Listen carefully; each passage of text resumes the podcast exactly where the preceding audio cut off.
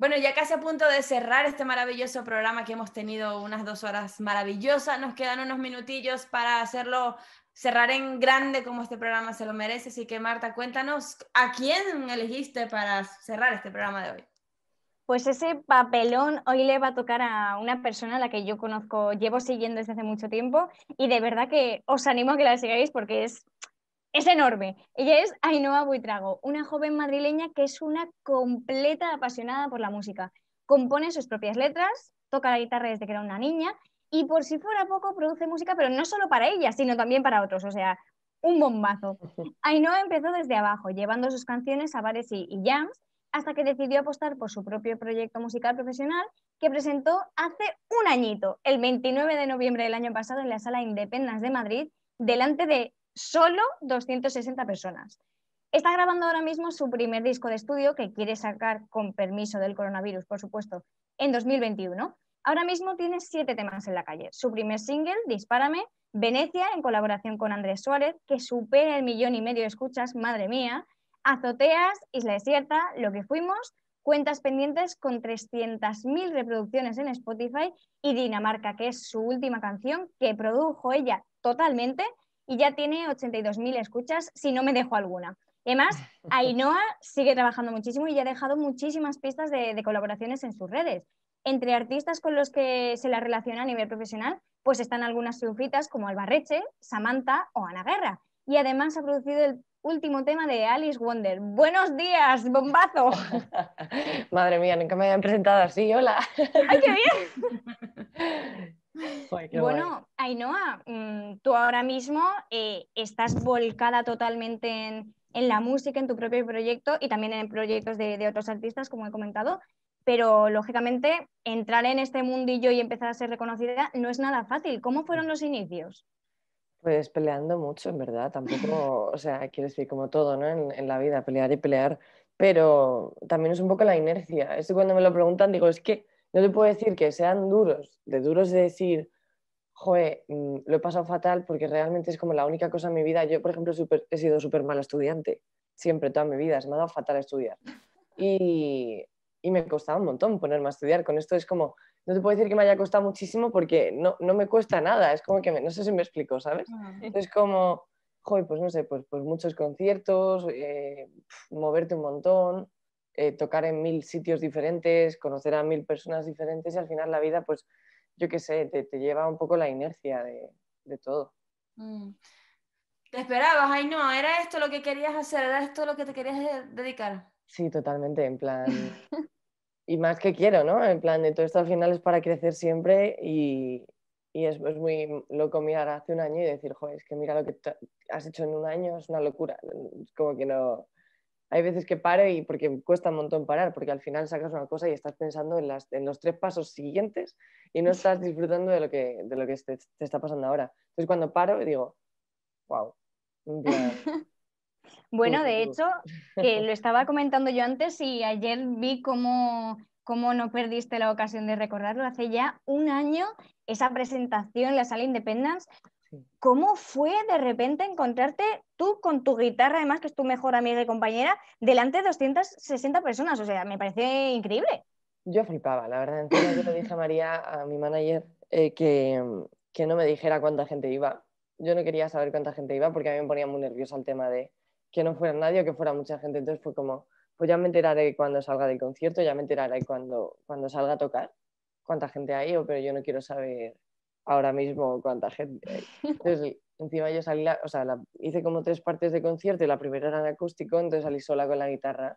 Claro, me quedé en shock y digo, ostras, chaval, qué, qué increíble. Fue como, wow. Y encima la gente, eh, yo no era consciente de que había, yo había sacado solo tres temas en, en acústico y Venecia, la gente se la sabía porque era la que más conocía y estaba en YouTube pero Disparame Azoteas, ¿no? En el momento en que canto Disparame, que era la primera que cantaba de las que había sacado, la gente empezó a cantar conmigo. Yo, yo estaba colaborando con Diego de 21 y me quedé mirándolo en plan de, hostia, tú que están cantando, tío.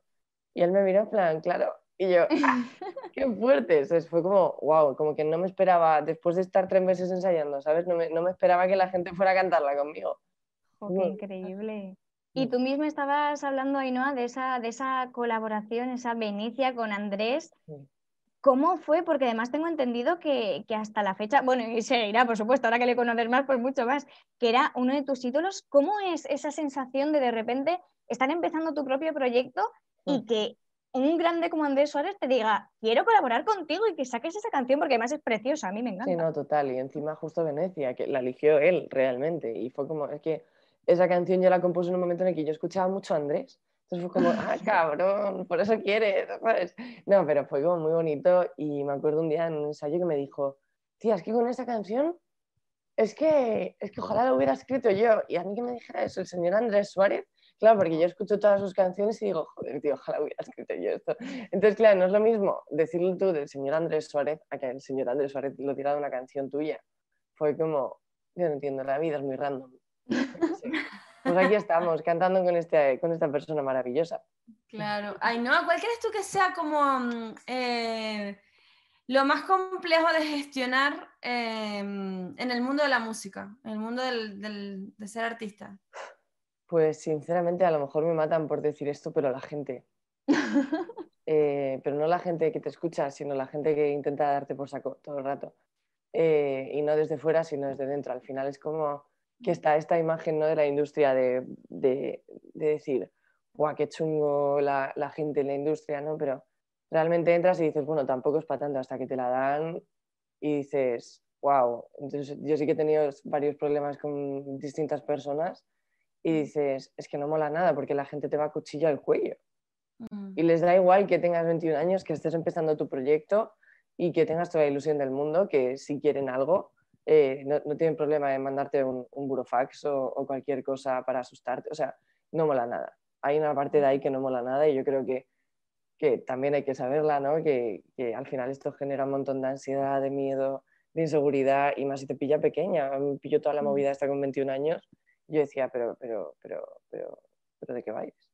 Que tengo 21 años y vosotros tenéis un montón. O sea, fue un poco el rollo este de decir, si estáis intentando aprovechar de que no tengo ni idea de nada. Pero bueno, sí que tengo idea y tengo un equipo de la leche. Entonces, a lo mejor yo no tengo idea, pero mi equipo sí. Entonces, pues ahí tal. Entonces, yo creo que eso es lo, para mí ha sido lo más difícil de gestionar, que, que, no sepas por dónde. Y al final ya te pasa esto y no sabes por dónde te, va a venir la gente. Uh Eso da mucha pena, porque dices, joder, con lo guay que es confiar, porque a mí me gusta mucho confiar y, abrirme a la, gente. Con lo guay que es eso y que, vosotros me hayáis hecho no, poder hacerlo al 100% porque, porque me habéis hecho daño. Pues es un poco duro, pero bueno, yo qué sé, yo creo que todos aprende. Y a mí lo que más me han dicho es mejor que te pase ahora a que, a que te haya pasado en, en cinco años. Digo, que seguramente en cinco años me va a pasar me ha pasado otra vez, o sea que yo qué sé. Por desgracia, sí. Pero bueno, eso también es algo que, tú estás aprendiendo y yo me imagino que no será la, única cosa que has aprendido desde que empezaste realmente a desarrollar este proyecto tuyo a nivel profesional. Y todavía te queda muchísimo por aprender, pero eh, de un tiempo a esta parte, en estos comienzos, mm, ¿con qué te quedas? ¿Qué es lo que más, o algo quizá que, que no sabías de este mundillo, porque me imagino que es un mundo enorme, que hayas dicho, coño, no sé. Eh, pues, pues, pues, pues, pues. No sabía qué decirte, ¿eh? Yo qué sé, seguramente el rodaje de, dar conciertos, de lo que eso te enseña al final, de. O sea, no algo específico, ahora mismo algo específico no creo que me vaya a salir, pero, pero yo creo que lo que me ha hecho a mí como, como Ainhoa, como persona, el, el estar desde los 14 años dando conciertos. ¿sabes? De, de, echarme yo para adelante. Yo antes era muy, tímida, muy tímida, me costaba un montón hablar. Y, Jolín, ¿por qué lo iría? No, total, en los conciertos lo pasaba súper mal y no, no, era capaz de hablar. Y ahora es que no me callo dando concierto, no dándolo. Y hace, cuando tenía 14, 15, 16, me costaba muchísimo hablar con cualquier persona que yo no conocía. Era súper tímida y ahora pues mira, ¿sabes? Qué interesante. yo creo que hay una cosa que a mí me apasiona mucho. Tengo grandes amigos eh, que se dedican al mundo del, del, de las artes en líneas generales, eh, compositores, cantantes, etc. Eh, y siempre les hago esta misma pregunta porque me causa mucha curiosidad. Em, en, en, en, líneas generales, cuando normalmente nosotros trabajamos en, en, alguna profesión, siempre hay como una fachada o una, una, faceta que nos ponemos delante cuando estamos en el rol del profesional, ¿no? Sí. Pero en los artistas es mucho más evidente, porque claro, te conoce Ainhoa Buitriago, la que está en el escenario con su guitarra, está cantando y luego se baja del escenario y es una chica Ainhoa, la Ainhoa que conocen tus amigos, tus familiares, etcétera, ¿no? ¿Cómo haces para aprender, o si lo haces, ¿no? Aprender a, a, a, tener ese momento de separación y que el personaje de esa Ainhoa Buitriago no se coma a la Ainhoa que conocen en tu casa. Pues eh, me estaba pensando en plan, ¿qué te habrán dicho? Pensando, no me he contestado a esto, tengo como muchísima curiosidad. Eh, tía, pues eh, yo creo que esto es un proceso y seguramente eh, a nivel que vaya creciendo todo irá cambiando, pero de momento no, no separo nada no se para absolutamente nada y de hecho es como que me, me, eso es lo que más me cuesta, porque al final, antes de tocar, cualquier persona que, que, que, me conozca, que me tenga cerca, te lo podría decir. Yo antes de tocar me pongo hiper seria, pero rollo parece que estoy cabreadísima y es como, no me hables. O sea, no quiero que me hables, que no me hable nadie, pero no por nada, ni, ni en plan reina y ni reinona. Es rollo, necesito meterme en mi movida. Y cuando salgo es igual, en plan de yo estoy aquí contando mis cosas porque al final yo canto lo que compongo, yo canto lo que siento, entonces yo estoy contándote mi vida y te estoy contando un papelazo aquí de una hora y media, entonces claro, te estoy abriendo un montón de cosas que a mí me, me afectan de alguna forma, entonces no soy capaz de separar, no tengo ni idea de cómo hacerlo, ojalá alguien me lo explique, pero a lo mejor no quiero incluso.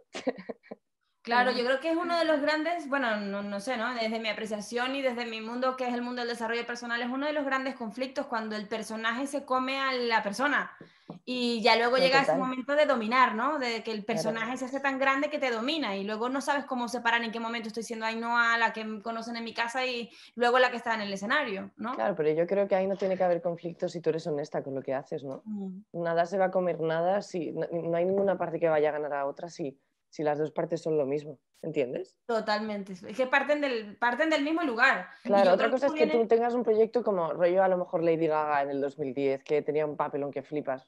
Yo ahí entiendo que tú tengas que tener un personaje y eso se haga de esa forma, pero si haces algo como hago yo, o como hacen pues, Andrés o, o mi amiga Yoli, o Eva, o cualquier persona que tengo cerca que tal, si tú haces eso, realmente ¿dónde está el papel? Si estás cantando lo que te pasa o lo que pasa a tu alrededor, si lo estás contando de verdad, ¿no? Claro, totalmente, totalmente. Y, y ahí no, al principio, porque yo, por ejemplo, te conozco desde hace ya tiempo que te vi precisamente una de esas veces que ya me imagino que tenías soltura, que decidiste llevar eh, tu arte, tus canciones a, un bar, a un bar cualquiera. Sí. ¿Cómo empezaste, cómo sale de ti el decir, con esa niña tímida que decías que eras, Ajá. cómo sale de ti decir, venga, voy a ir a un bar, me voy a poner encima de un escenario y te voy a pegar una hora de concierto que vas a flipar. Sí. No sé, ¿cómo sale de ti eso? Pues eh, sale todo de, bueno, yo tocaba en la calle en mi pueblo, en verano, yo iba a mi pueblo y me ponía a tocar eh, en la calle y tal. Y me habló Miguel, el, el, dueño de... Es que le voy a estar toda la vida agradecida a Miguel. De, de, él siempre en las entrevistas, yo creo que él ni lo sabe, pero le voy a hacer una recopilación y va a salir todo, Miguel, Miguel, Miguel, Miguel. De las... Bueno, el caso es que me habló y me dijo, oye tía, ¿por qué no te haces un concierto en mi bar? Y yo, un concierto de que, bueno, yo tenía, es que yo era un bebé. Entonces yo me acuerdo que toqué, yo dije, pues venga, pues toco, ¿por qué no? Y me montó así un micro, me enchufé la guitarra y para adelante. Y, y, tocaba súper rápido. Yo estaba súper nerviosa, entonces antes lo que me pasaba era, y anda que no he practicado yo con metrónomo para eso, porque me ponía nerviosa y me iba súper rápido. A lo mejor un concierto tenía que durar 45 minutos y duraba 20, porque yo iba a doble velocidad. Entonces, pues al año siguiente también toqué allí y me dijeron eh, mi, mi, hermana y mi familia, en plan, ¿y por qué no tocas en, en, el barrio? Yo, uy, qué vergüenza. Y para mí era como algo de mi pueblo, ¿entiendes? Era como, no, no, claro. yo toco allí. Pero luego pues empecé a subir vídeos a YouTube y todo, y al final fue un poco, un poco la inercia, al final toqué en un bar de mi barrio. Eh, fue como muy gracioso porque fueron como todas mis amigas, todos mis amigos, toda mi familia y fue como, madre mía, qué fuerte, ¿no? Qué capacidad de congregación. y, y nada, y a partir de ahí pues no tengo ni idea, pero creo que fue por Twitter, por Instagram o por YouTube o algo, pero me habló Carlos, un chico que tenía una promotora y me dijo, oye, ¿por qué no te vienes a tocar a este concierto que compartes cartel con, con un chico que se llama Jorge Meró, que tiene un, un proyecto muy bonito, que aún, hoy en día nos seguimos todavía y, y, hablamos a veces y es majísimo. Y fue como, wow, en plan, y toqué en el centro. Y para mí ya era como, Olén. y tocando en el centro. Y a partir de ahí ya fue como, hasta ahora. Y aquí estamos. Qué, qué bueno, qué interesante. Sí. Y ahora, a la hora de, porque claro, yo sé que, que colaboras con mucha gente, se te ha visto por redes sociales, pues con Julia, la, la chica esta de, de Operación Triunfo, creo que Sí, era 2018, que creo que además sois muy buenas amigas. Sí, la queremos un Y- montón. Y a la hora de hacer colaboraciones, no sé si tú dices, mira, esta chica que la estoy viendo mm, promete mucho y me gusta su estilo, o si te, yo qué sé, tu manager, por ejemplo, te dice, oye, ¿cómo ves una colaboración con esta persona? ¿Cómo, cómo gestionas eso? Depende de si es colaboración o, o si, si estás hablando más de componer. Ujú. O sea, cuando es una colaboración sí que es algo que va más fluyendo, a no ser que sea algo tipo una cosa que va a salir dentro de poco, que eh, pasa a través de la discográfica y me dicen, oye, mira, están buscando una persona para hacer esto, ¿te interesa? Y yo digo, me interesa un montón. Entonces, pues, pues lo hago. Pero luego hay veces, por ejemplo, con Paula Mateus, con Cuentas Pendientes, fue porque fluyó la cuarentena, porque somos colegas y, y- y ella me llamó en plan, oye, mira, tengo esta canción, la terminamos y yo dije, pa'lante. Eh, y esa canción, por ejemplo, no, era, no, no la vamos a sacar nosotras, la íbamos a mandar a repertorio para que Mm. alguien la cogiera. Eh, luego con, con- bueno, pues cualquier colaboración al final es algo que, que nace, ¿no? Pero sí que hay veces que pues, pues a lo mejor la discográfica o desde el management también se, se plantean cosas. Y luego para componer, eso va por, por la editorial. A mí me llega un mail y me dicen, oye, mira, están buscando temas para el disco de no sé quién. ¿Quieres sentarte a componer con ella o con él? Y yo digo, bueno. claro que sí. ¿Y qué pasa? Al final tú te ruedas, te haces colega de la gente y ya no es un universal diciéndote, oye, mm, no sé quién, Samantha quiere tal. Al final Samantha diciéndote, oye, tía, ¿qué haces mañana? Componemos. O sea, eh, cosas así, ¿sabes? Entonces, o, o Alba igual. eh, al final es como algo que, que va surgiendo, pero al final eh, no es un curro de oficina. Y Claro. cuando le haces curro de oficina queda muy raro. Yo la primera sesión Claro. que tuve fue con Alba y era como la primera sesión yo con Alba Reche y yo decía, y esta pava, a ver cómo es, no entiendo nada, eh, a ver por dónde me sale, yo soy un bebé. Y claro, al final pues te haces colega, nos pillamos un pedo las dos. Bueno, Yo dije, qué dos. yo dije, vamos a emborracharnos para sentarnos, qué vergüenza. Y al final, pues mira, compusimos Quimera, pero Qué bueno. Ay, no, me encantaría saber qué te gustaría a ti transmitir con tu, con tu música. ¿Qué, qué- cuáles son las emociones que te gusta generar o el recuerdo que te gustaría que la gente tuviese escuchando tus canciones? pues, pues me gusta mucho, es como que no tiene nombre, pero me gusta mucho el, ¿sabes? sí, lo he sentido varias veces ya. Es eso, es, es eso, pero, pero sobre todo honestidad. O sea, ayer cuando estaba viendo en Instagram el- los, eh, los recuerdos ¿no? del, del concierto de Independence, hubo un vídeo que me, me- a mí, yo digo, egocéntrica, ¿no? Pero a mí me hizo como... Y es un vídeo del concierto de, de la gente cantando Venecia, y yo me acuerdo de ese momento que a mí me emocionó un montón y me puse a llorar. Y yo era la primera vez que lloraba en un escenario, si no recuerdo mal, alguna, seguramente en algún momento me he emocionado, pero de llorar de "Mm, me muero, tengo que seguir cantando y tengo aquí un nudo que no puedo. Entonces fue como, madre mía, espero que me estaban llamando. Y, y nada, el caso es que me puse a llorar, fue como súper bonito y yo me acuerdo de, de ese momento de decir, joder, que paré y dije muchísimas gracias, de verdad, y la gente fue como, ¡guau! ¿sabes? Fue como súper chulo, pero fue muy bonito. Entonces, es ese momento también, es ese, ese tipo de cosas de, de ser tú honesta con, con lo que estás haciendo y que la gente lo note, eh, para mí es como lo mejor. Que, que- que haya una honestidad mutua, ¿sabes? Y que, que yo vea a alguien llorar y que, y que a mí eso me emocione y me haga cantar muchísimo mejor. O que vea a alguien reírse, a mí eso me emocione y me haga cantar un montón mejor. Es eso.